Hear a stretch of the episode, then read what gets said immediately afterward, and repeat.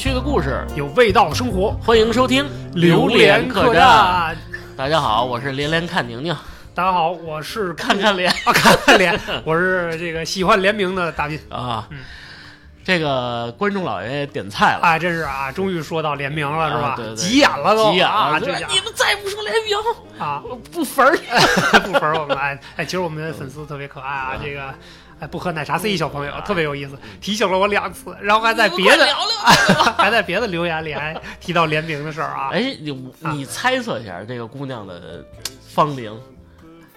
这不好猜，我估计应该是九零后。九零后应该是九零后，九三年到九八年之间啊，倍儿可爱一个天津小姐姐啊，特别有意思啊。就是看来对联名这个事儿是有有点执念啊，可能也有自己想表达的观点啊。没事，咱们先试着聊聊看，看不能聊他的心份儿。哎，真是看能不能盲猜啊，能不能猜到他喜欢的点啊？首先，他提了一个这个比较有意思的点啊，他说先聊聊咖啡联名。咖啡联名，哎，这个咖啡联名，我觉得就挺有的聊啊。对，因为咖啡联名啊，在前几个月确实。正正经经火了一把，现在也在火，现在还在火，但是感觉那个势头不如之前那么猛了。那一天最多卖了多少杯啊？这个据说啊，当然这数据咱们没有最准确的掌握啊。所有的营销号对外说的都是日销一亿杯，一亿杯，哎，一杯要是挣一块钱啊，就是一个亿。你瞅瞅，你看咱还干什么奶茶？这真是，咱干联名去，咱干联名，旭哥与我联名。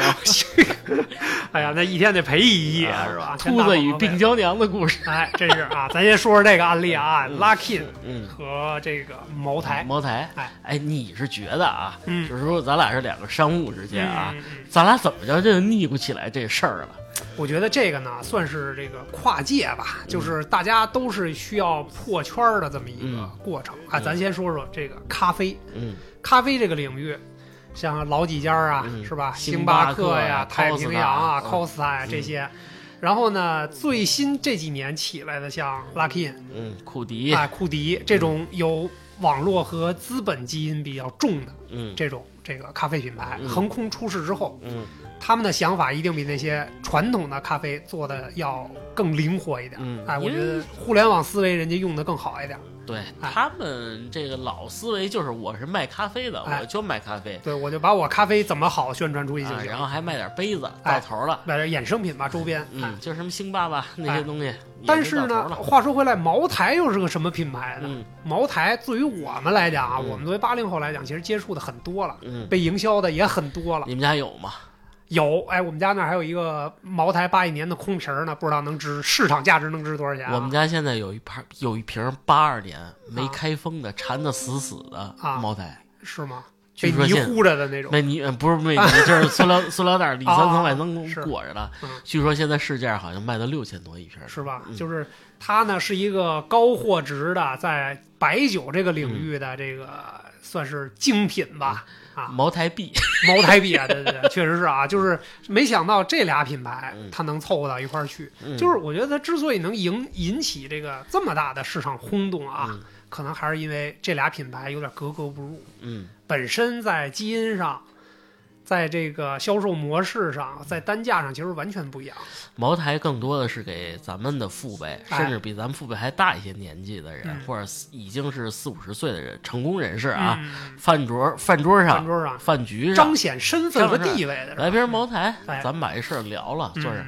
但是这个 Lucky In 不是，哎，更像是比咱们小的弟弟妹妹，或者哎，咱们点杯咖啡，对，商务人士，商务人士，咱们聊聊这个一亿嫖十亿那个大事，哎，更多的是办公室情节比较重的，或者我请一单，大家在这儿来喝咖啡，他们俩之间这个元素找的点契合点就好，好，好像挺有意思啊。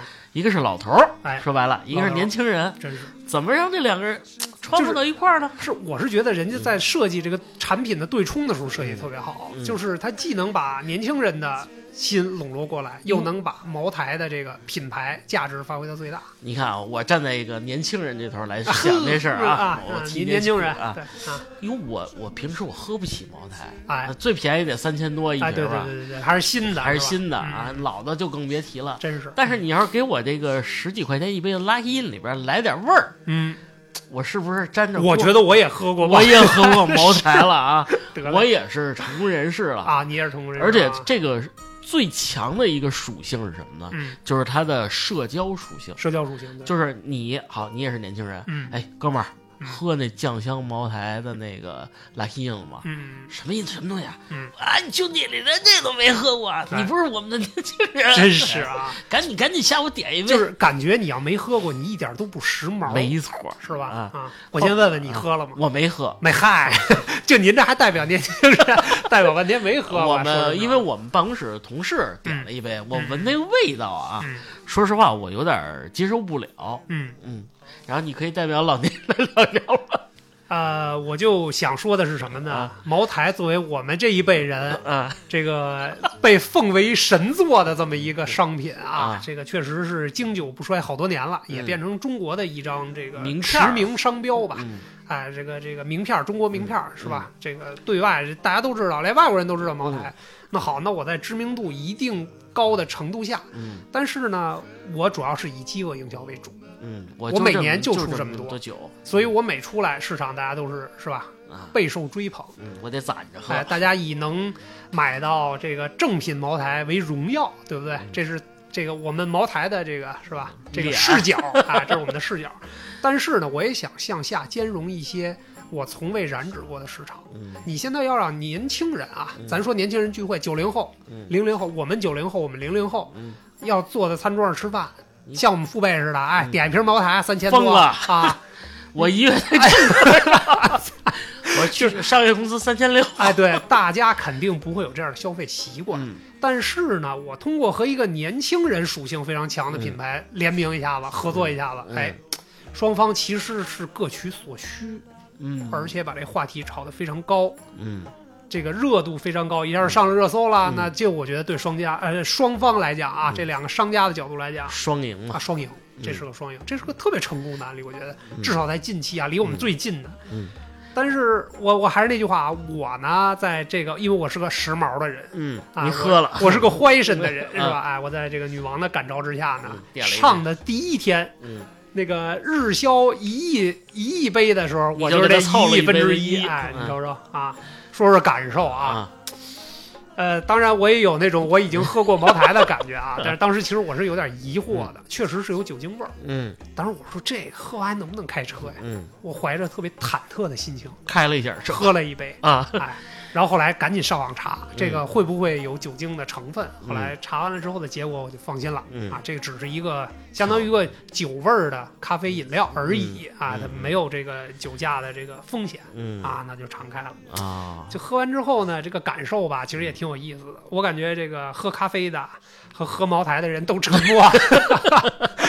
品牌营销 非常好，市场营销很成功。但是其实说到这个味道来讲，嗯，我倒没觉得说有什么特别让人记忆深刻。嗯，说白了就是这个加了点白酒味儿。嗯，但是话说回来了，咱也算尝了个鲜儿。嗯，这个价格也不贵的前提下呢。玩一下，赶了个时髦，嗯，是吧？当天就上热搜了，嗯，你上热搜了？不是，是我不是我。榴莲大榴莲客栈，榴莲客栈，因喝一杯茅台，醉倒长安街是吧？可以可以啊。我我是什么呀？有一大哥特逗，他们单位啊，就是都买这喝。后来说，咱跟那大哥逗逗咳嗽啊，拿了一瓶扁二，嗯，嗨，真给他直接对着喝是吧？六哥六哥啊，哎，你尝尝，你平时爱喝酒是不是？你尝尝这酱香茅台是不是？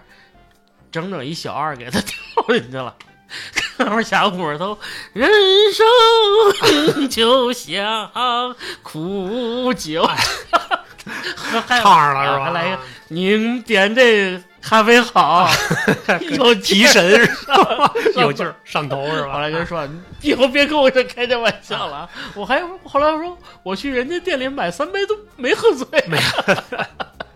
这是属于恶搞了，恶搞啊！记住啊，门茅台多喝不上头啊！这个百年传承的技术了啊！哎，不过你说的酒啊，想到一个好玩的事儿啊，因为比如说年轻人上桌以后，他确实可能也需要一些酒精饮料，嗯，比如说一些啤酒或者一些低度的白酒，嗯，比如江小白这个品牌，对，它的联名做的挺有意思，嗯，它是和一个银行贷款做的啊，但是贷款的。贷款的内容写的是什么？如果你请不起饭了，怎么着？哦哦，嗨嘿，哎，他其实从文案上文案上找到了一些结合点，是吧？因为江小白这酒其实其实也不贵，不算太贵，对。然后对于年轻人来说呢，口味有一些提升，是不是？就是我要微醺的感觉就出来了，而且我喝的是白酒，对，是又不是啤酒，对。而且江小白向下的，我看了一些的相关内容啊，它跟一些漫画啊。还有一些这个联名的一些有意思的动漫，嗯，它都有一些联名，嗯，也是完全能调动起这个年轻人的积极性。对，就是我觉得人家也是在这个 IP 开发的这个过程当中啊，找了自己很多特别妙的点，是吧？啊，而我上周是和老婆孩子出去吃饭了，嗯出去吃饭吃的那个必胜客，嗯，后来我一看，哎，必胜客墙上贴满那元神。啊，你可能不知道啊，游游戏是吧？我听你念叨过。对，说，哎，我说这个联名做的挺有意思啊，因为毕竟吃这个必胜客的也都是这个八零后或者是九零后、零零后，相对年轻化一点。对，我觉得相对于这种联名，他们做的就相对比较成功一些。他联名的食品啊，包括贴纸啊，再包括一些玩具啊。他那看来做的比较轻啊，比较轻啊，它不是那种说重重啊，就这个各种配方混在一块儿，是真的有双方的特点那种。它就是加了一个过，我觉得这种联名其实算是轻联名，它只是加了一些贴纸啊，或者这些玩具，这些向下的东西。对，反正可能这个也是那种类型啊，就是 IP 和这个品牌的联名吧，这可能是这种相对轻一点的啊。那另外一种联名是不是就是名人，嗯，和这个品牌的联名？对，其实名人和品牌呢，这个呃不新鲜，这是联名的一种。就比如说我以我个人的这个品牌形象，比如说我是刘德华，嗯，我代言了一款什么什么爱立信，哎，对对，就这样的。其实这是品牌和名人的联名。回头便知我心只有你。可以，你这中古广告都哪儿扒出来的啊？可以可以，DVD 没少看是吧？啊，就是这是一个类型，其实还有一个类型。啊，就是也比较明确的，就是刚才我们提到的是品牌和品牌。嗯，当然品牌跟品牌的联名，其实我们深挖一下啊，我们为了做这期节目，其实也做了一些小小的功课啊，我们去总结归纳了一些，不管是我们自己的感受，嗯，还是说网上给的一些观点，嗯，哎，我们其实总结出三点联名的意义来。嗯，当然这个可能是相对正向或者成功的这种啊。第一点。品牌和品牌的联名最容易达到的就是粉丝叠加的这么一个效果。哦。比如说你收听某台的播客，哎，和听我台的播客，哎，真是，哎，这两个播客都挺对口，哎，索性我都粉儿一下，真是，哎哎，你有粉儿了，对。我你的粉儿也听我们节目，对你比如说啊，呃，某台是吧？知名品牌一说我有一万个粉丝，嗯，就就少点是吧？少点，一千万个粉丝，一千万个粉丝，门榴莲客栈。有一个亿的粉丝，然后我先乐一会儿，哎，那哎，是不是？那这个我们两个如果联名搞一期节目的话，或者搞一个专辑的话，嗯，那就是一点一亿的粉丝了，是不是？这是最简单的物理叠加啊。当然，其实在这个过程当中啊，有很多成功的营销案例，也确实做到了一加一大于二啊。为啥呢？嗯，它就又涉及到这个第二点，嗯，哎，这第二点是什么呢？嗯，是话题营销。话题营销，你比如说，我举个例子啊，呃，我喜欢阿迪达斯，嗯，但是我也喜欢椰子，嗯，椰子是个潮牌啊，侃爷原来创立的一个潮牌，哎，侃爷也失踪了。啊，这嗨，这这不提了，这不提了啊，哎，这俩品牌我可能原来就是我可能喜欢这，有一些人喜欢，但是作为这个一加一大于二的那部分是是是怎么来的呢？我原来可能不是特别喜欢阿迪达斯，但是我也不是特别喜欢椰子。嗯，但是今儿他们俩出了一联名，嗯，这个联名这个事儿上了热搜了。哎，我一看呀，可以啊，他们俩闹了这么个事儿是吧？好，那我关注一下这个联名品牌出的东西，看看他这东西合不合我胃口。哎，我我可以这么理解这事儿吗？你知道我特别喜欢看那个《福音战士》啊，《福音战士》啊，就那个凌波丽啊，凌波丽啊等等啊。当然我不喜欢凌波丽啊，是不是？但是只要一出明日香啊。联名同款或者一号机联名同款啊！我举一简单例子，有一个一号机同款的这个初号机，联名同款的这个插线板儿。啊，其实普通插线板二三十块钱就能买了，但它是那紫色的，特漂亮，炫彩系列的。哎呀，我的，可以啊。一加一一加一。等于二，啊，一加一。对 不大于二。大于二。啊。我这个品牌的插线板啊。我买了，然后这个 IP 啊！我也也买了啊，对对，对。哎，这我就买回家。这个是不是可以解释为这个一加一大于大于二的，就就我觉得这是话题营销，就是刺激了一一部分人，可能对这俩品牌也好，嗯。或者 IP 和品牌来讲，嗯。我本身不是那么关注，但是突然出现了这么一款联名的产品，嗯。这个话题传到我这儿了，我一觉得，哎，这我得来一把，嗯是吧？这就是刺激盲，其实说白了有点盲目消费的意思啊，不盲目啊，不盲目 是吧？是冲动。好吧，好吧，是冲动。我待会儿给告诉你我怎么冲动，最近有多少。哎呵，你瞅瞅啊，嘘，啊赵倩得知知道。得嘞得嘞啊，你瞅瞅啊，看来又有小金库，有小金库啊，小金库。然后第三点的意义呢，其实就是满足大家一个虚荣心。这里边嗯咱们总结一下，简单说六个字儿：嗯花小钱买大牌儿。嗯咱们咱们就像刚才咱们 Lucky 和茅台的这种联名，嗯，我觉得我花了十几块钱，但我也喝了那个茅台。三千块钱的感觉啊。对对对，我就一下我就觉得我这消费升级了啊，值了，值性价比一下就腾腾的就上去了。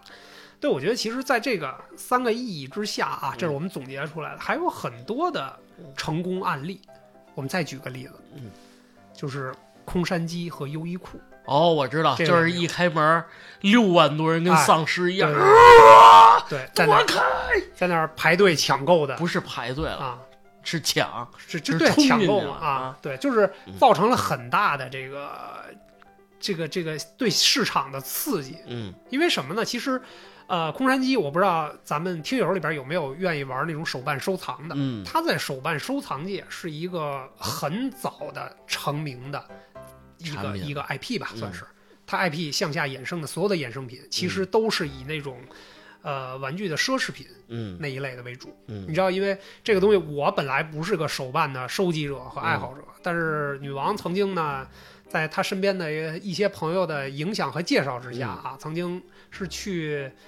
呃，厦门吧，还是深圳呀？反正肯定是沿海城市啊，嗯去参加那种全国的这种这个手游呃手办的这种收集，因为它那是有拍卖会的，哦，可以拍卖买对，是有那种那个收藏价值的那种。嗯啊，曾经斥资大概是六万块钱左右，买了一只金属的、嗯。那种银光，哎，银银面光的那种，嗯，就是看起来像一坨银子似的那种，一坨一坨银子那种，一个空山鸡的但是是银的吗？啊，不是银的。就金属的，对，但是它的呃那个它用的金属的材料很考究，嗯，很压手啊，那东西很沉。哦，然后就啊，从那个时候我才知道，哦，空山鸡这么个品牌，嗯是吧？画了一个小手，脑袋像个小手似的，小手套似的，对捂着脸啊闷脸闷哭。对对对，就。我以后就当成空山鸡坐在你们家啊，对，是，那你旁边脑袋上还插俩犄角，是 那没问题啊，就像那样。然后呢，优衣库呢，作为一个街牌儿，嗯但是它在街牌儿的这个品牌里边呢，它又有点潮牌的属性，嗯因为它属于那种快消品，跟什么 H&M 啊乱七八糟，嗯本身它们其实是一个档次。嗯但是优衣库因为和空山鸡以及和其他的很多的品牌，品牌，不管是动漫呀，还有 IP 授权呀，嗯。什么包括什么一些世界知名的这些什么迪士尼呀，嗯乱七八糟的嗯。这些联名之后，我觉得优衣库在他们那个市场等级的这个品牌竞争当中，嗯，算是打开了一个新对的打开了一个次新大门了。对对对，嗯我觉得确实也挺厉害的。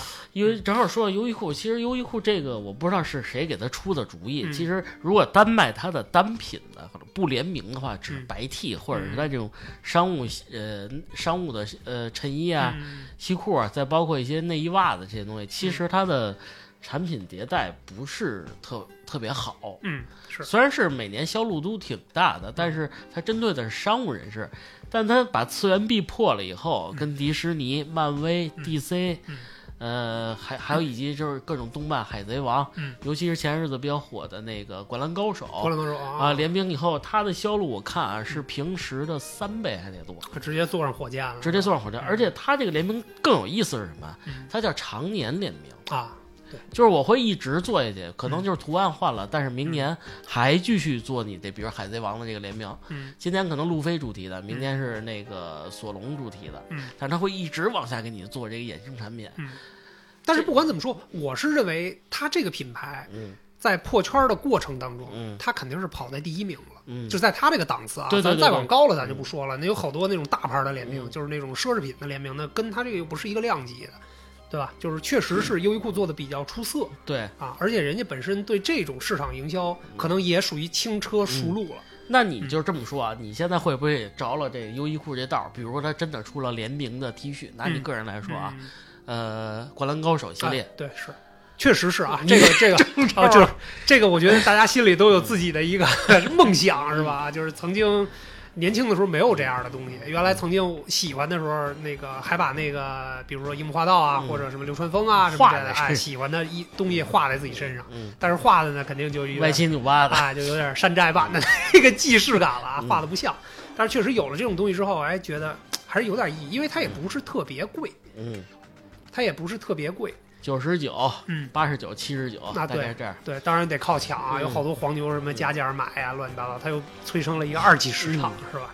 嗯哥哥，我来跟你说一破圈比较狠的，啊，来吧你，肯定没听过啊喜茶，这个大家都喝啊，对对对，是喜茶的联名也特别特别飒，是吗？啊它跟好多东西都有联名。啊比如说啊，我说一葛的啊，啊，喜茶和五菱宏光，哦，是吗？就是中国人需要的是坐什么车，啊五菱宏光都给大家做好了。啊啊 这个破圈儿啊，在我车上可以印上喜茶的标。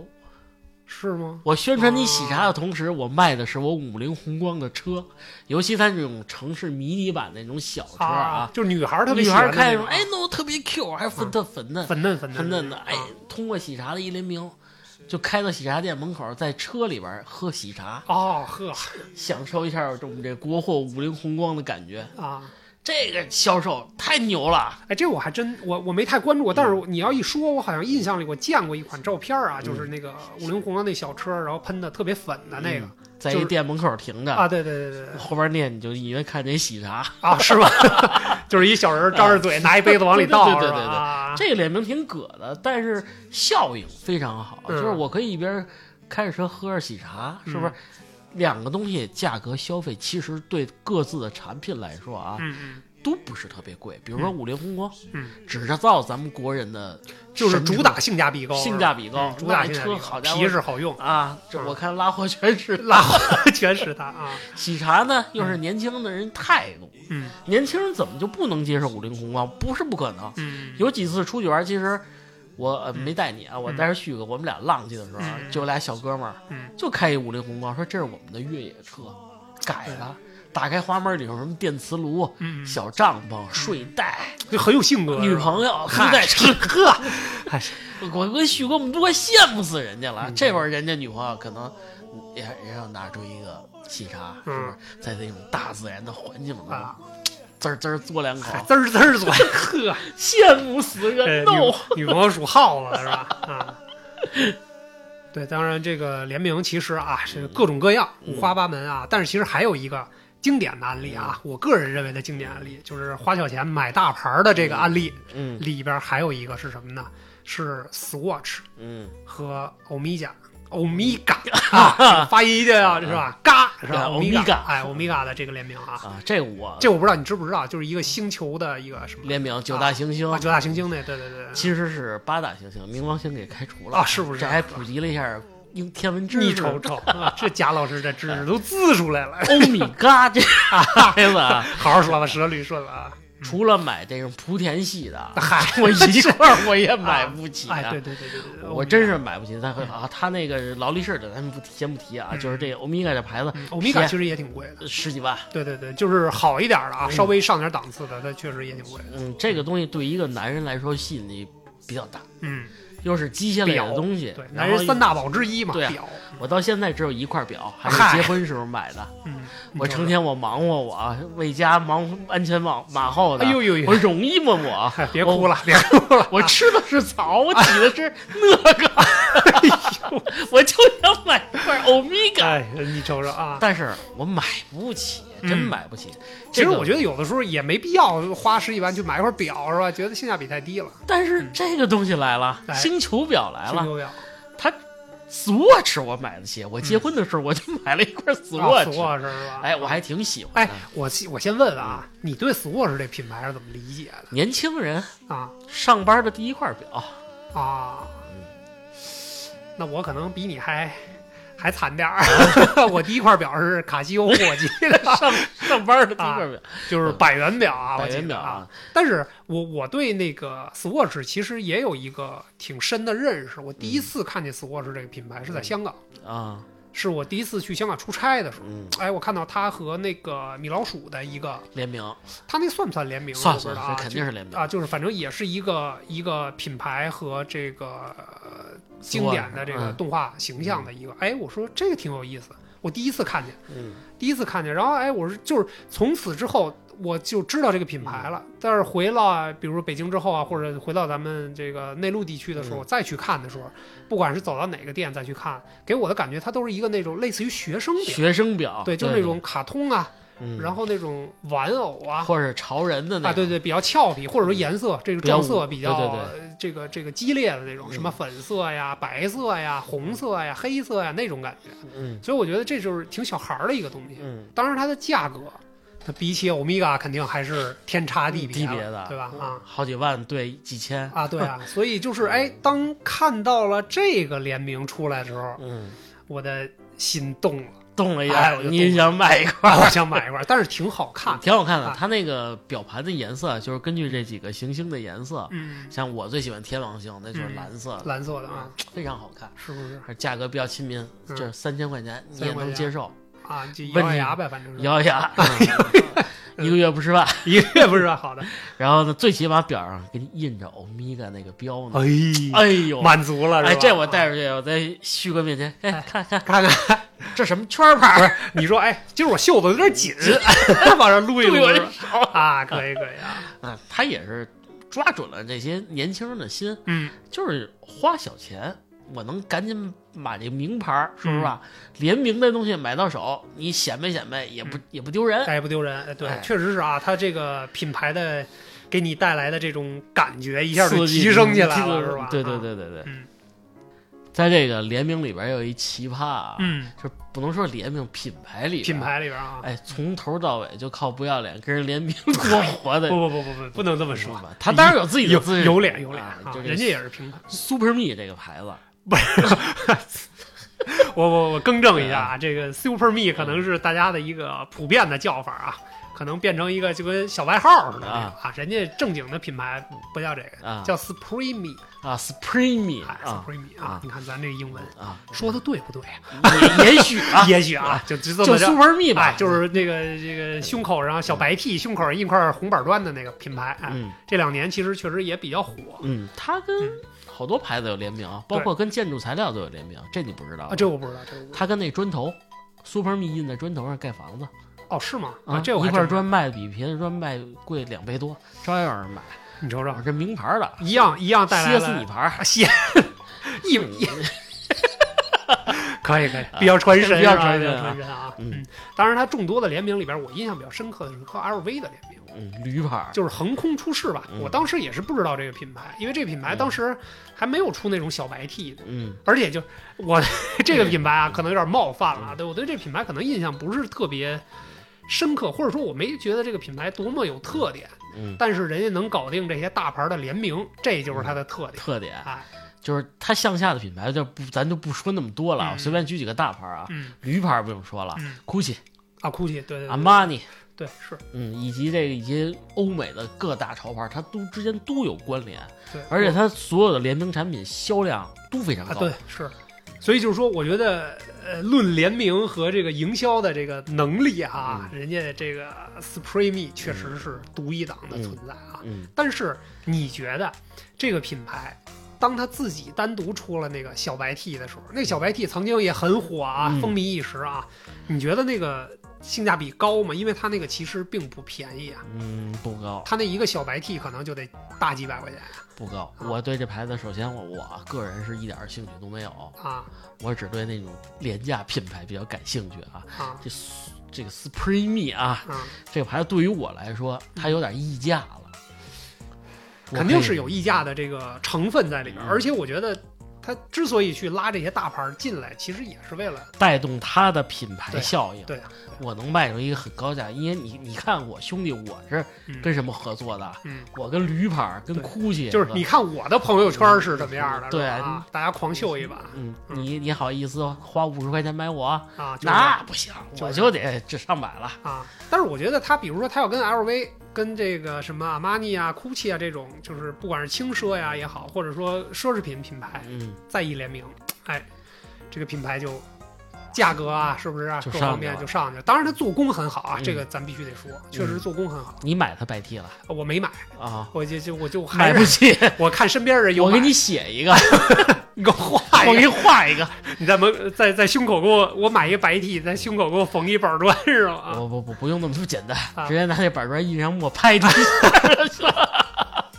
这都是恨我不死啊！这是我们一同事有一块那砖，嗨，可以可以。有点意思啊，这牌子确实。对，当然这个品牌就是我身边有人买了，嗯就是我就是过去摸了摸，我说过来让我抠一把，哎，我就捻了捻嗯，哎，这确实这个呃是这个克重比较大的一个、嗯一款白 T 啊，嗯就是确实品质没得说，嗯而且价格呢我有点不认同。嗯，哎，是这样，因为前日子啊就嗯确确实火的，比如像椰子这个牌子，啊，你你有一双是吧？你买的是联名的还是就是它椰子本真的那个牌子？呃是联名的，联名的是联名的？啊，对那双鞋呢其实也颠覆我的认知了，它怎么炒起来？你还有印象？就是其实啊阿迪达斯啊，就是阿迪达斯这个品牌在我们这代人里边儿是一个经久不衰的是个，经久不衰的品牌，嗯耐克跟阿迪。嗯这是最早在中国的，尤其是男生啊，嗯这个爱打篮球的男生里边，这嗯两这两个品牌绝对占有一个，一席之地，哎，就是不可替代替代的哈嗯。你像比如说耐克的这个什么乔丹系列呀嗯，这我相信没有男孩能拒绝的。嗯不管是爱打篮球的和配配衣服啊、休闲裤啊什么的嗯这种，他都会买。但是阿迪达斯呢？呃，原来我的印象里边，它当然它也有休闲款啊，什么但是三叶草对三叶草系列，对嗯复古系列啊，这些东西其实都会有。但是直到我看到它跟椰子的时候，哎，我说这款鞋怎么和之前的鞋都不不一样？了，嗯对，，而且它当时我不知道它是不是最早的，但是在我的认知里，它是最早用那个爆米花材质嗯做这个鞋底儿的，特软那些，特别软，回弹特别好。能飞两米吗？呃，穿上之后差不多，差不多 是吧？就是那个那个其实不是个经典的篮球，超过篮筐，它它它不是一个经典的篮球鞋啊。嗯但是呢，那个鞋上脚之后的舒服程度嗯确实超乎我的想象。嗯，我认为那个联名的那款鞋买来是值的，而且它这个椰子好在哪儿？就是嗯它还有一个名人效应哎在里边儿。一是侃爷的品牌、嗯是吧？还一个呢就是这些说唱歌手，嗯然后这些明星、嗯名媛，嗯他们在休闲的公众场合，嗯，就不是正式场合，都会穿这个对，是联名鞋。因为椰子本身啊，就是侃爷这个品牌本身就是一个街头文化。特别浓的一个品牌，就像你说的，有好多这个美国包括欧美的好多巨星嗯。都穿椰子的鞋，嗯。咱甭管是说跟侃爷关系好啊，嗯。还是怎么着的，对吧？嗯。但是他的鞋确实也符合年轻人的口味，嗯。很潇洒，嗯。然后呢也很也很皮实。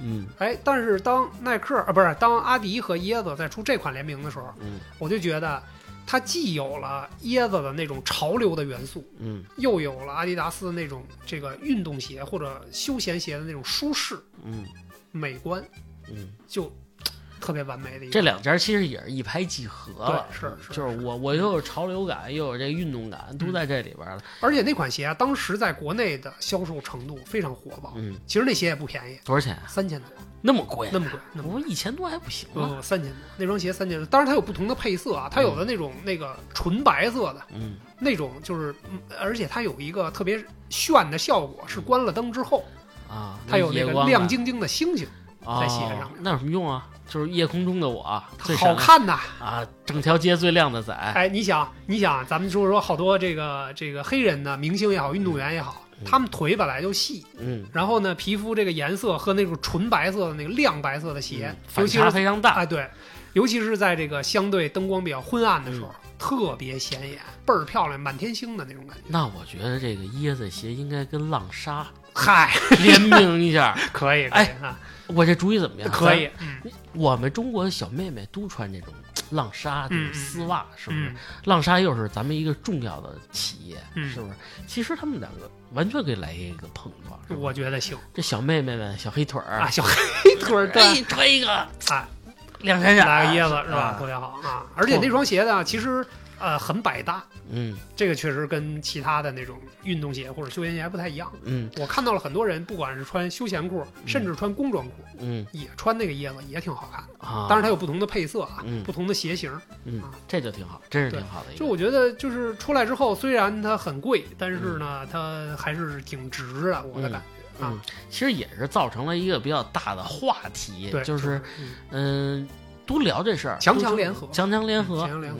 挺挺有意思的，嗯。嗯对，当然这个这么多年了啊，这个这个至少有将近十年的时间了。嗯我觉得我们的市场啊，就国内的市场一直在联名，对一直在联名。我觉得这个有的时候吧，嗯有成功的，它自然它就有失败的。嗯哎，那我们也举几个失败的例子。嗯，来，大家来分享一下啊，看看就是我们认为的失败，在你们眼里算不算失败？嗯，咱先举一个刚才对标成功的那个啊，成功的咱们说的是 Luckin 和茅台，嗯一个快消品和这个奢侈品的嗯联合。咱们同样说一款失败的，是芬迪和喜茶。芬迪，嗯这算是轻奢品牌里边对也算是头钩了，对，芬迪我觉得在轻奢品牌里，尤其是女生啊，男生的东西，其实它也有几个那个那个小黄眼睛的嗯什么腰带啊，什么乱七八糟那种。这个比较著名的 logo，男生也比较喜欢啊。嗯。但是女生的角度来讲，比如包啊、什么皮质品啊，嗯，啊，这个包括衣服啊，白领居多啊对用它那对比较成功，嗯。也算是这个轻奢品牌里的佼佼者了。嗯。喜茶就刚才其实咱们也提到了，嗯。是吧？就是在成功案例里边也提到了和五菱宏光的这个嗯。联名啊。但是其实它和这个喜茶和芬迪的这款联名，嗯。就是犯了一个怎么说呢，不太好的错误，嗯就是它过度包装了这个东西。嗯。就我不知道你看没看过他们那个出来的产品，联名的产品嗯。是一个黄金的背影，嗯，就挺闪耀的，对，特别闪耀，看起来特别那什么。嗯，但是价格呢，确实也也挺闪耀啊，挺闪耀。就是我觉得这个联名，就是这里边就是刚才咱们说了，花小钱买大牌儿，大家就希望说拿一个快消品的价格去买了一个跟大牌儿的一个东西的互动，就觉得哎，你看我特别有有有能满足。嗯。但是其实你这种快消品和这个奢侈品的联名，如果价格过高的话，嗯。确实市场接受度也比较它的单品包括什么一些点心啊，或者一些嗯东西，就是总体来说就是不讨喜。比如说嗯六七十块钱一块点心，嗯虽然印着分级的标，但是大众你说有多少人天天吃六十块钱一块的点心？它可能受众人群吧，就是嗯我觉得大家对这个东西的接受程度，可能确实还是有一定的差别。对，就是超过了大家认为我买一杯咖啡，或者我买一杯奶茶，或者说我买一块儿这个精致的点点心嗯，的这个心理价位。你包括其实咱们台里的小姐姐也是有也吐过槽啊，这个东西太贵了。嗯虽然我们想那啥一下消费一下，但是嗯也仅此消费一次，就买一次嗯就够了。你这种东西联名，其实你要的不就是一个叠加效应跟一个长期效应吗？是不是？而且确实这个话题好像也没有炒得太热，太热，没有两三天就下去了。嗯，嗯。可能更多的留在人家心里的啊，嗯。留在这个广大消费者心里，就是嗯。哎呀，这有点华而不实了。嗯，包装确实很好看，但是还是卖不出去。哎，就是这可能是我们理解里边啊，这个稍微有点失败的这么一款联名产品。嗯，啊同样是喜茶啊，嗯。这个喜茶也在打破它的次元壁，它想也是强强联手和这个南方的一个品牌叫茶颜悦色啊做一个联名。嗯但是在我看来，个人啊，嗯这是一个也是比较失败的案例。嗯，哎，茶颜悦色，我先问一句，是也是一个茶品的这么一个品牌对，啊果茶，啊然后然后跟咱们的这个什么就是传统茶呀、啊，做呃相融，嗯。做什么什么茉莉味儿啊、乌啊龙味儿啊这些东西。它这本来这个茶颜悦色这个东西啊嗯，只在南方城市卖。啊，对是，以长沙为中心范围嗯。卖，而且它是每杯要做核销的这么营销方法，啊。就是我是现做现卖，然后不做网络。啊，明白明白，就全部都是靠呃现场直接制作。对嗯，而这店铺的很广，基本上拿我去的，我看长沙市啊，嗯平均三十米就有一家茶颜悦色悦色，没没开玩笑。啊。但是你满大街你看不见喜茶店呀，嗯。这个联名就弄得挺奇怪的。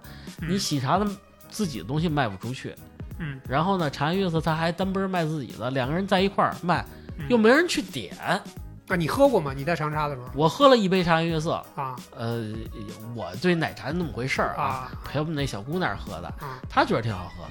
然后呢，这个这个联名那处的时候我没在，但是我觉得这两个联名，嗯因为你都是同品，嗯你又不好比较这个东西，嗯还不好分类，嗯因为这个同品太一样了，你可能有茉莉，我有茉莉了。口感上来说，说实话啊，嗯我问当地的那小姑娘，嗯我说你们更接受哪种口味儿？人说我还是喜欢喝茶颜悦色，啊，那个品牌我们不是特别认。不是特别认，嗯，虽然你有一些精品的店，嗯但是有多少人会在奶茶店里一直坐着喝奶茶呢？嗯是吧？所以我觉得这个茶颜悦色和这个喜茶的联名，我觉得挺失不算特别成功啊，特别失败确实。不算特别成功，然后你们还卖一堆杯子什么乱七八糟，其实效果也是很差。可能就是没抓住核心的重啊，点，对对，没抓住特别准的点吧，可能。嗯但是其实有很多这个联名失败啊，我觉得可能也跟价格相关。比如说，我再举个例子啊，比如说好利来和芭比娃娃，嗯，这曾经也做过一款，挺粉的，挺 Q 的，哎，姐姐喜欢，啊是吗？姐姐有钱，啊嗨，对，应该价格好像也不菲。对，挺挺啊嗯，挺不便宜的吧，反正是啊你。闺女应该还没见着啊，是不能让她见着这个 不知道什么联名啊，是啊，我觉得现在市场上好像很少看，很少嗯啊，很少看到。然后还有包括其实还有一个比较经典的案例啊，嗯这个也是之前我们找到了一些相关的资料看到了。呃，在麦当劳这个品牌，其实这就够硬了啊啊，够硬了吧？嗯大 M 是吧？金拱门啊，嗯这个咱们国内比较大家都比较喜欢的一个快餐品牌，嗯，和美国的股神巴菲特，找他干什么哎呀？，这不知道当时两个人是出于什么目的啊？吃汉堡涨停板是吧？搞了一把，搞了一把哎什么呢？叫巴菲特汉堡。这巴菲特汉堡呢，其实啊也不是，不还是这汉堡吗？其实不是特别成功。嗯而且呢，这个好像在国内就没成功落地。我也可能我们孤陋寡闻啊，嗯也可能落地了，但是确实没砸起什么水花来。嗯，因为这个东西啊，卖的有点贵了，可能是？十四美金，那就是乘以六吧，咱就说对，就说八十多块钱。啊，六六点五吧啊啊。这个这一个汉堡大概就九十多块钱，嗯然后呢，这个有点贵不说呢，这个味道还被人吐槽了。嗯，是金钱的味道。对，就是 铜臭的味道是吧？啊啊，就是你们这帮、啊资本本家呀，啊，就那种感觉，就主要是味道也不是特别可口。嗯你比如说，要是这个量大、美、嗯味美是吧？嗯可能也能被市场逐步的接受。嗯，但是这款商品最后这个寿命比较短，确实比较短，就是股神也扛不起这了。麦当劳麦当劳成功案例也有，嗯但是这个巴菲特这东西，说实话，真是不咋地啊，就是 怎么说呢？这也算是这个联名失败所有的失败案例里边其中之一吧，嗯也算是比较经典的。嗯，可能这可能也是，不管是个人错了啊，对，你连可能错了，真是人家可能本身想法是好的，对我也想破破壁，是吧？啊破破圈儿，结果这巴跨菲巴菲特这东西老头啊，子，这个跨跨界呢，跨的有点太猛了。你还不如麦当劳跟那个唐僧肉联哈哈，是啊你瞅瞅啊，当然也没，最主要的还是没抓住消费者的最核心的诉求吧，嗯我觉得。嗯他可能那会儿是我站在他们的立场，麦当劳可能想把这个在华尔街嗯，卖这个，说吃吃这个涨停 板涨停板是吧？啊，结果不可能。本来是想拿个好彩头，是吧嗯？嗯，巴菲特是一老骗子那么还 不能这么说，不能这啊么说，人家还是这个股神级别的存在啊。啊，不管他了，不管他了。嗯，这说到吃啊，嗯说实话，还一个更坑的，啊，就是回我们童年的，真的真的贵吗？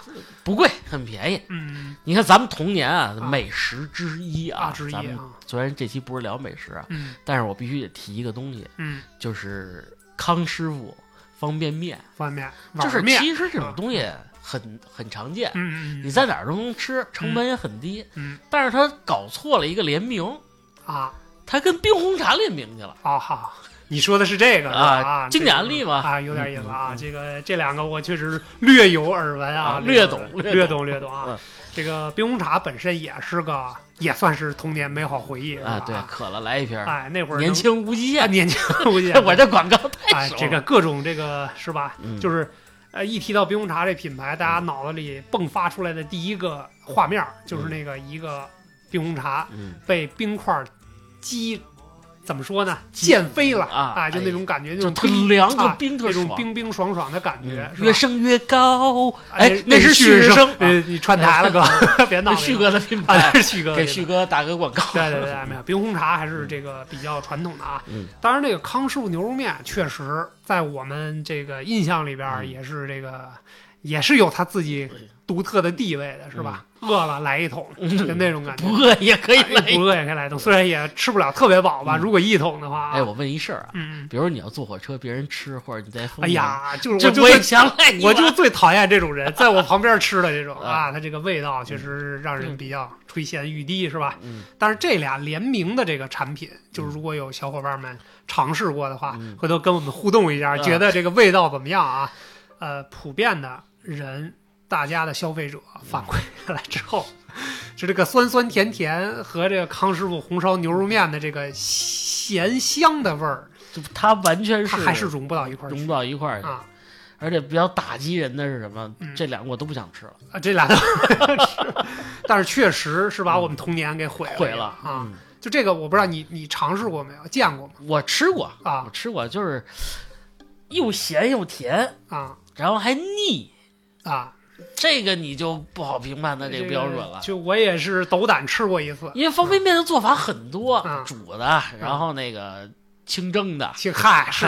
这 是不是？然后少汤的、多汤啊，的、少汤多汤搁肠拌面呀拌肠啊的什么都可以吃嗯，唯独这一款，唯独兑了冰红茶的，它做不好吃，真不好吃。哎，你瞅瞅，而且其实我也解构了一下这种东西，我包括拿一瓶冰红茶煮这个面，嗯，也不吃这个味儿。是不是？反正就是那个味道比较独特，但是确实作为广大消费者，这个常年喝冰红茶的和常年吃康师傅烧牛肉面都沉默了。都沉默了。确实这个味道比较怪异啊，嗯咱也不能说不好吃，可能有人喜欢吃，嗯但是在我们的角度来讲，这是很小众了，哎。就是到现在好像也销声匿迹了，嗯好像在市场上也不怎么能看到这款联名的产品了。嗯，哎，你说这个失败的原因是什么？你哎想过吗？其实这个啊，也值得咱们认认真真的坐下来，通过这几个案例，咱嗯讨论讨论。嗯咱也别说梳理啊，我们嗯不是给大家这个提炼什么知识的，我们也不是什么经济博主，是吧嗯？咱就聊聊生活里的事儿。就是你觉得它失败里边有几点，其实我也我能想到的第一点，嗯就是这个东西做出来之后太贵，嗯价格因素绝对是第一因素。嗯因为你面对的消费者，如果这个东西你要想在小众圈儿，那奢侈品这么多年长盛不衰，嗯那么高的价格，为什么还有人追捧，还有人买？嗯他可以投更多的市场营销的这个费用去炒作这个品牌嗯，他也可以去炒作一个营销的行为，对吧？？那是基于它的这个价格高，它的利润厚。嗯但是不管怎么说，它始终是那一个小圈子的人在炒，对，它并不是广大的说每家儿大家都能买得起奢侈品。如果每家儿都能买得起奢侈品，那奢侈品这个词儿就没有没有意意义了就没有概念了。奢侈品之所以是嗯奢侈品嗯，它还是给少部分人提供服务的啊，对，是。品牌。但是呢，就是你涉及到联名了，其实嗯联名大家的心态可能更多的还是想花小钱买大牌儿、嗯这个心态。但是你说，既没花小钱，买到那个大牌儿呢，也它不是特大牌啊，儿，它虽然是有那个牌子的 logo 在，嗯但是这个东西好像这个性价比啊，作为普通的消费者的角度来讲，可能它有一条承受的线，嗯可能。比如说，就像刚才咱们提到的，几十块钱买一块特别精美的蛋糕，那上印着芬迪的嗯，这个 logo，它可以我买一次，上一次当，对我可以上一次当，嗯，或者说我周边，因为大家凑热闹嘛，这东西刚出来，你买我也买了你不给辛迪买一块啊，不，是你不给买蛋蛋买，你精不精？啊，这就算这么多妹妹呢是啊，你 嗯但是呢，就是他要想长久或者变成一个经典款，可能就会存在一定的障碍了。嗯价格因素是第一个因素，我认为嗯，在联名的这个领域失败的原因我觉得营销是第二个，啊，是不是？营销失败，啊，没没打对点，没打对点。啊，你看啊，咱们举刚才说过的例子啊，嗯。咱就说拿这个茅台，嗯。如果茅台不和这个 Lucky In 合作，嗯。它跟另外一个包子合作，嗯，酒心儿包子、就是枣阳包子 啊，与茅台联名嗯。出事儿了，啊，谁大清早嗯。喝点儿，啊。但是不怕是酒腻子啊。啊，是啊是是不是？嗯但是他这个话题一下就完了，对，我包子就酒，嗯，越喝越有啊，天长地久。天长，哎，要不让他们裁一句，要不然 要不然他可能话题是有一定话题的，嗯。但是营销绝对不好卖，嗯。因为早上起来没有人喝酒，嗯，这是可能是中国人饮食习惯，饮食习惯，你得找对这个营销点。嗯。你比如说茅台和晚餐某某品牌晚餐联名，那他就没问题，嗯，是不是？他比较顺是吧？嗯？啊，对，比如再说再比如说这个江小白，嗯。主打就是年轻人，他嗯酒很便宜，三十多四十多嗯。也不贵。嗯。他在跟一些动漫做营销的时候，嗯。因为年轻人看动漫，嗯。他在饭桌上话题他就聊这些东西，嗯他的营销契合点找的非常平，嗯非常顺。嗯你看那个，再举一个例子啊，这个成功的啊，嗯营销的还是 Lucky，Lucky、嗯 Lucky 跟一个划线小狗的联名，啊猫和老鼠的联名，嗯，这都是主打咱们八零后的套路营销。这个有有一些情怀在里边，对是吧它就会卖的非常好。嗯虽然没有茅台那么爆款，但是嗯猫和老鼠我看销量也不低。是吧？嗯所以说，你一定要掌握好营销的一个比例点。嗯如果你今儿什么这个包子配茅台，这就扯淡了。嗯说白了，油条配茅台，那这不可能的事儿。嗯那么高的一品牌，跟一块钱、两块钱一根儿的茅台，它根本就营销到不到一块儿去，嗯。这就是一个完全的失败的。对，我觉得反正就是他抓的点，看看能不能符合绝大多数人的价值观吧。我觉得嗯这可能也是一个比较重要的点啊。嗯然后还有一个，嗯其实我能想到的啊，就是通过这些案例啊，能看到的是什么呢？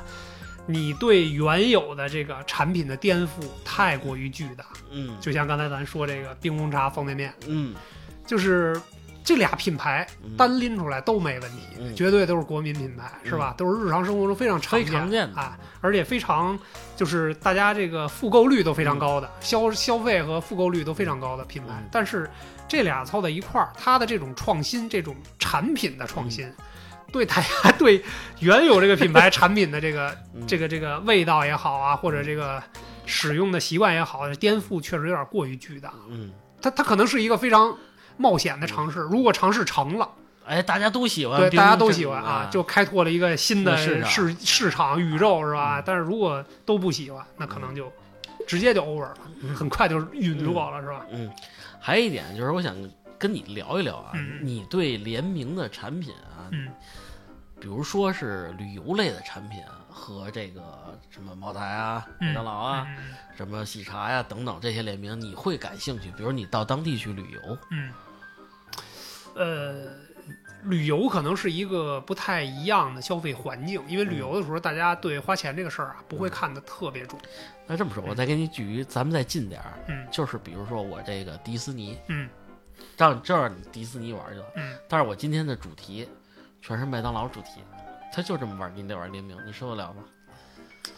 我觉得啊，他还是那句话，他只要别太生硬了，绝大多数人都是可以受得了。为什么？为什么这么说？你看啊，其实，呃，星巴克在香港的迪士尼里边有一家联名的商店，这个商店呢，在我不敢说全世界各地啊，嗯至少在这个呃迪士尼以外的地儿是没有的。嗯他那家店呢，其实就变成大家的一个打卡点了。他可能不是说我要送外卖，我要扩大所有的，嗯。就是我这个店面的销售额呀，什么这个那，他不是这个。但是只要来了这个地儿，他都会消费，都会去尝试一下。你像女王，我带着孩子在那儿嗯。在迪士尼玩别的游乐项目的时候，女王就自个儿跑那儿，一个是看那个花车巡游，嗯。那个，然后另外就是到旁边那家店还挺不好找，嗯，他那个地儿是在一个呃主路的一个拐角里拐角里啊才找着这个，嗯。但是它有一些不同的单品。嗯，就比如说迪士尼款的联名款的啊，联名款的一些这个大的这个甜甜圈甜甜圈儿啊，嗯包括这个咖啡啊，嗯什么这种的，就是其实也挺有意义的。嗯这这种东西它可能不会做的很大，它不是完全的那种网络化营销啊，说说说我我点外卖啊那种的。但是呢，其实也挺有意义的。我觉得我个人是能接受，能接受，但是它必须得在特定定的场所里，所以我刚才说旅游这个东西，它为什么是一个比较特殊的这个消费场景，是因为嗯咱不是天天旅游，咱也不住在旅游景点里边，那偶尔去一次，看见哎这东西挺新鲜，嗯正好一说迪士尼，迪士尼我从小就看，嗯，正好对这些人物形象啊也都有一定的。你也看艾莎公主啊？啊？不是，来地宫，来地沟。我主要是看米老鼠什么唐老鸭之类的。来地沟就算了啊，这这就是嗯你这个英文有地沟味儿是吧？爱地沟是吧？啊，就是就是，其实是能接受的。嗯，嗯，那还可以嗯。哎我再问问你，你觉得联名这个东西啊，因为这两年我们接触的比较多了，嗯可能有喜欢的，也有不喜欢的。嗯，总体来讲，面对一款新的联名的时候，你会用什么方法去判别我到底是要还是不要？虚拟的我就要，嗨，虚拟的便宜是吗？虚拟的便宜，啊，相对来讲，而且它的所有权会很长。我给大家举个例子啊，啊。我最近不是消费了吗？哦，你是啊，这开篇就提到了，对吧？你看这个，比如我玩的游戏《战舰世界》，啊它和很多的 IP 它就有一些联动、啊，联名，嗯比如说什么动漫的，嗯，还有一些游游戏的游戏之间的联联名。啊，比如《战锤》这款游戏，你可能没听过啊我还真没听过啊，它的它那些卖的这些船的一些船品、嗯。皮肤，嗯嗯啊，就是这种，对，包括《王者荣耀》纯虚拟的这种纯虚拟东西嗯。其实不贵，啊，几块钱？呃呃，那是便宜的，啊，嗨 我那个比较贵啊，你这坑不抢着踩的啊，，比如说我那一艘船嗯可能就卖两百多，哦呦嗯，是不是？嗯？但是我所有权是无限期的，啊，明白，我可能上去不玩，我永久皮我看看我的船，啊，你就高兴，我就高兴。再包括这个这个游戏的坑点在哪儿啊？嗯它得有船长机制。嗯你一般你船长什么巴，比如说我开那个什么俄国船，什么巴图洛夫斯基，就这名儿。是啊但是你上面买它有联名款的人物，啊给你换成卡通的头像了，什么嗯。土司机的，啊，哎，这这好玩了吧？其实就是在游戏过程当中能有一些小小的这个乐趣，对，其实你你花不了多少钱，一百多块钱你买一新船长，不便宜了，哥呀，那永久啊，没有成本的。可以可以，我觉得喜欢的都不喜喜欢都不贵，我觉得还是这样。嗯。当然，就是说换换到实物上来说啊，嗯。咱们举个例子，比如说那个优衣库和刚才那个空山鸡这个联名，嗯。我是完全不感冒的，这是衣物啊，哥，我不喜欢不是食物哦。你嗨，你说那个食物的，啊对我以为吃的呢。啊，这我啊我不喜欢这个。嗯我看那帮人抢，我都搞笑。嗯，我说他不就是一件 T 恤吗？对对对，是原则上来讲，这个没有什么太大新鲜的的东西。对对。然后再比如说这个茅台跟 Lucky In，咱说了，我也不喜欢，嗯味道不喜欢，茅台我也不喜欢，嗯都是酒瓶卖那么贵。嗯嗯我消我是我消费这层次可能没到那儿呢，嗯但是我对这种东西，我首先我不感兴趣。嗯而这咖啡这个价格，我觉得啊，就是说实话啊，嗯，如果说拿美式来说，在我心里的价格可能就是九块九一杯到头就是了，是不是？你要加奶的那个，嗯，那个单算是吧？也就加个两三块钱，其实在我心里就是一合适的价格。你一茅台可能一杯卖二十多，我就觉得不合适。嗯我同样的问题啊，嗯这优衣库，咱还是拿优衣库，咱不是啊打岔啊，因为这好举例嗯，他跟这个《灌篮高手》联名了，嗯那你的态度呢？你能不能接受呢？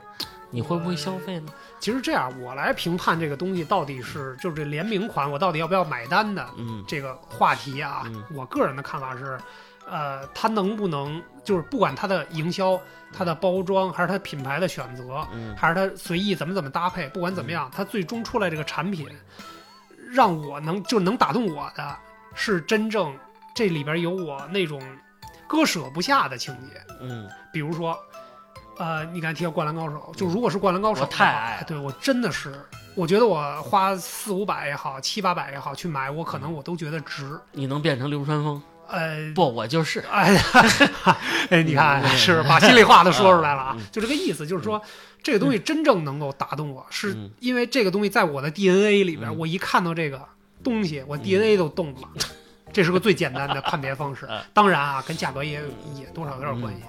你别说一个白 T 印个这个喜欢的 logo 或者嗯。喜欢的这个人物形象，赤木晴子，啊，就好几千、好好几千、好几万的，嗯它毕竟它还是它使用价值就是一件 T 恤嘛，嗯。对吧？它虽然有纪念价值，那除非我不穿，嗯，我搁在一个框里裱起来挂家里，那可能是另外一种哭去跟机器猫，啊，估计给你你不知道吧啊，？我知道，我知道，我知道 怒啊，对，就是它有的真的超出那个范围。你比如嗯说 T 恤，咱就举个例子，T 恤你要超过八百，我认为就没有必要了。对你就是一画儿。对它再好的质量，嗯它再好的这个这个品质啊，品质啊，或者说这个形象吧，啊就这么说，或者品牌再好的品牌，我认为它也不值这个价格。嗯如果只是 T 恤的话，啊。当然不同的东西有不同的判别啊。嗯。你有的东西快消品，比如说食品做一个蛋糕，谁和谁的联名，那嗯几十块钱，嗯，大不了吃了也就吃了，好吃不好吃的吧，是。吧？香了嘴臭了屁股，哎嗨，嗯。反正就是感受一下，凑个热闹那种嗯。感觉啊，有个参与感而已，但是不会盲目的再去消费了吧。嗯嗯。对，反正在这块儿吧，我们最后节目的最后啊，嗯。代表我们台里边，我们也表达一下我们对联名的看法。嗯呃，给商家的一些看法呢，就是说，大家不要为了联名而而联名。名。对，因为现在很多品牌都遇到了自己的瓶颈期，对，我的市场再去开拓，可能没有更新的方向对，没有这个一下能井喷式再增长的这么一个空间了，那我就去考虑联名。但是联名里边呢，它可以做到品牌双赢，一加一大于二，也可能做到双刃剑，哎，也可能做到一损俱损。一加一可能成负数了，对吧？我给你举例子啊，啊，盒马超市盒马超市啊跟好多东西联名挂钩啊都失败了，都没做明白，都没做明白啊那看来就是联名有风险，是吧？嗯交易需谨慎。啊，操作需谨慎，是吧？啊，当然，作为消费者的角度来讲呢，确实还是，呃，就是我们还是要平常心吧哎冷静一点儿，嗯别冲动消费就行了嗯啊。那我把那船退了，那这穿也没准可以挂在哪儿卖了呢，是吧？去寻求一下交易我那号现在账号值两千块钱，啊，可以可以是吧？就花了三万多，值两千，可 可不能说啊，可不能说。